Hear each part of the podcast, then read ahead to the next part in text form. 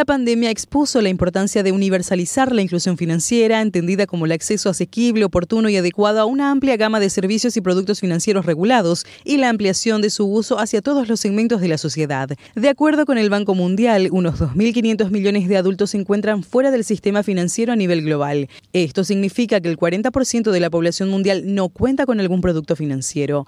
En América Latina y el Caribe el porcentaje asciende al 61% de la población. No obstante, la región es líder en el proceso de regulación e infraestructura para la inclusión financiera. De acuerdo con el último informe de Global Findex del Banco Mundial, el 31.1% de la población de Paraguay posee una cuenta bancaria y el 7% tarjeta de crédito, en tanto que el 68,4% de los paraguayos no bancarizados argumentan que, debido a la falta de fondos para mantenerla, prefieren no abrir una cuenta. Desde la consultora MF Economía remarcan que toda propuesta de incorporación de agentes económicos al sistema financiero formal contribuirá al desarrollo y crecimiento del país. Pero las iniciativas deben ir acompañadas de estrategias que permitan a las personas hacer uso constante de los productos disponibles.